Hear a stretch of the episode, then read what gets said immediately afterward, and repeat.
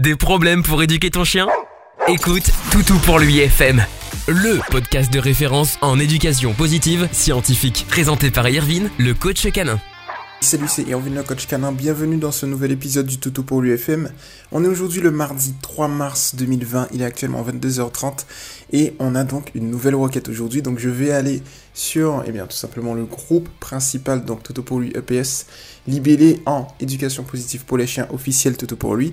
Et donc je vais regarder vos publications. Alors comme d'habitude, hein, je suis véritablement heureux eh bien, de vous avoir dans ce nouveau podcast. Et aujourd'hui, on va eh bien, répondre à la publication de Katia. Donc, salut à toi, Katia. Merci de nous faire confiance. Euh, clairement, c'est ta première publication. Tu es arrivé le 2 mars et tu postes le lendemain. Donc, c'est plutôt cool. Merci de ta confiance. Merci de poster comme tu le fais. Et puis, donc, je vais y répondre de manière personnalisée et précise. Alors, il y a un point important, Katia, que tu dois savoir. C'est que, en fait, moi, quand je réponds aux questions, je le fais euh, au tac au tac, c'est-à-dire que je n'ai pas encore lu ta publication, je ne sais pas de quoi tu vas parler encore, je découvre la publication avec toi et toutes celles et ceux qui nous écoutent. Donc c'est parti. Bonsoir, j'ai un petit chihuahua de 1 an et demi, on l'a fait castrer en début d'année on s'aperçoit qu'il devient agressif. On ne peut pas se promener avec lui car au moindre bruit, il aboie et devient tout fou avec humains et animaux. Que dois-je faire? Donc merci de ta publication, Katia. Alors, euh, effectivement, quand tu as un chihuahua, donc il a un an et demi, la question, la première question qu'il faut te poser, c'est que est-ce qu'il a eu un passé? Tu vois? Est-ce que tu l'as eu à deux mois? Est-ce qu'il a eu un passé? Ou bien est-ce qu'il a toujours été comme ça? L'un comme l'autre, ce qui se passe, c'est que s'il a un passé, il a assimilé ou qu'il n'en est pas. Hein. Il a assimilé son environnement, alors spécifiquement les humains et les animaux, à quelque chose de négatif pour lui, c'est-à-dire qu'il pense que c'est un danger. Je le rappelle, un chien agressif, c'est quoi? C'est tout simplement un chien qui a peur et qui va adopter un comportement agressif. Mis à part les chiens qui sont conditionnés au combat, en termes généraux, un chien agressif pur n'existe pas. C'est un chien qui a peur et qui adopte un comportement agressif pour éviter, eh bien, euh, tout du moins pour éliminer sa gêne, pour éliminer la source de sa peur. Et donc du coup, il va adopter ce comportement. Donc ici, qu'est-ce que tu peux faire, Katia? C'est tout simple. Alors, il y a euh, ce qu'on appelle le, la désensibilisation systématique couplée au contre-conditionnement que moi j'utilise en tout cas euh, dans mes coachings, que je, voilà, clairement, que je conseille beaucoup. Et donc, du coup, ici, c'est exactement ce qu'on va utiliser. Donc, c'est-à-dire qu'il faut que tu observes ton chihuahua, tu vois, parce que l'observation du chien est, très importante dans ce genre de situation, tu vois, Katia. Et donc, du coup, ce que tu vas faire, c'est que tu vas te mettre dans une, position, dans un endroit spécifique, et tu vas commencer, imaginons, par les humains, parce que les humains, c'est, voilà, clairement, c'est le plus important pour moi. Euh, vaut mieux que qu'on résolve le souci, que ce soit pour les humains ou surtout pour les enfants, et ensuite pour les chiens. Donc pour moi, la priorité, c'est les humains. Donc au début, ce qu'on va faire, c'est tout simple. Alors ça, c'est la première hypothèse. Hein. La première hypothèse, c'est qu'il a peur des humains. La deuxième hypothèse, ça peut être qu'il fasse, euh, te protège. Tu vois. Donc ça, on va le voir tout à l'heure. Alors donc du coup, ce que tu vas faire, c'est que tu vas te mettre dans un endroit spécifique, tu vois, avec ton chien, et tu vas observer à quel moment il reste calme en présence d'un humain qui est en face de lui.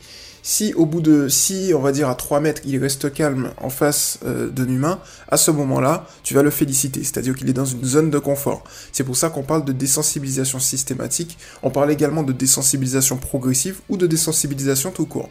Pourquoi? Parce qu'en fait, on va le désensibiliser à son rythme en, respectant sa zone de confort, c'est-à-dire une zone où il peut euh, accepter sa peur tranquillement et où il va pas atteindre un seuil psychologique où l'agressivité va être trop forte.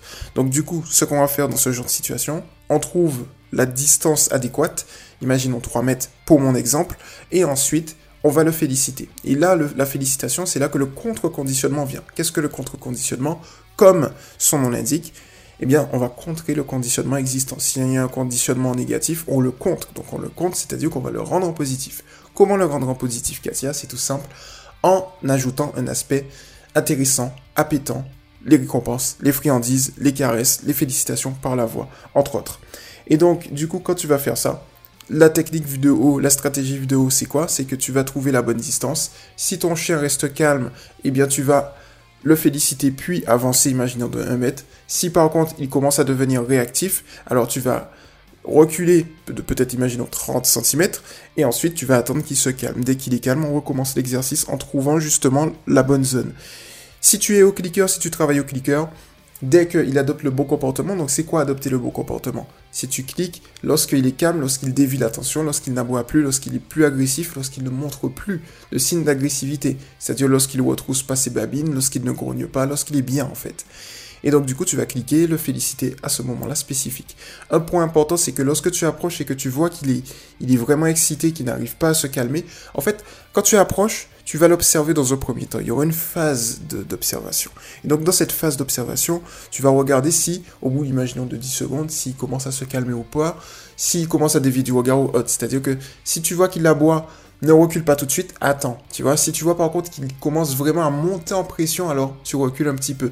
Si tu vois quand même qu'il aboie, qu'il aboie, qu'il aboie, tu peux le laisser, imaginons, allez, 5 minutes, tu vois un peu si ça, règle le souci et s'il arrive à créer une nouvelle zone de confort. S'il voit que le chien, tout du moins que l'humain d'en face ne répond pas, petit à petit, euh, il devrait se calmer et là tu vas le féliciter spécifiquement à cet instant et tu approches petit à petit progressivement. Un deuxième point que je voulais te dire, dont j'avais parlé au tout début, c'est tout simplement qu'il est possible qu'il fasse de la protection de ressources vis-à-vis de toi. C'est-à-dire que si toi, effectivement, le chien nous voit comme une ressource, si toi, en fait, tu le promènes, tu es la, seule personne à le promener, tu es la seule personne qui lui donne à manger, eh bien, il va, il va avoir tendance à, à avoir peur de te perdre. Et donc, du coup, si quelqu'un approche, il voudra te protéger. Donc, ici, la technique toute simple pour être sûr et pour savoir justement spécifiquement si euh, oui ou non tu es la source de son comportement, c'est est-ce que avec une autre personne il va faire la même chose.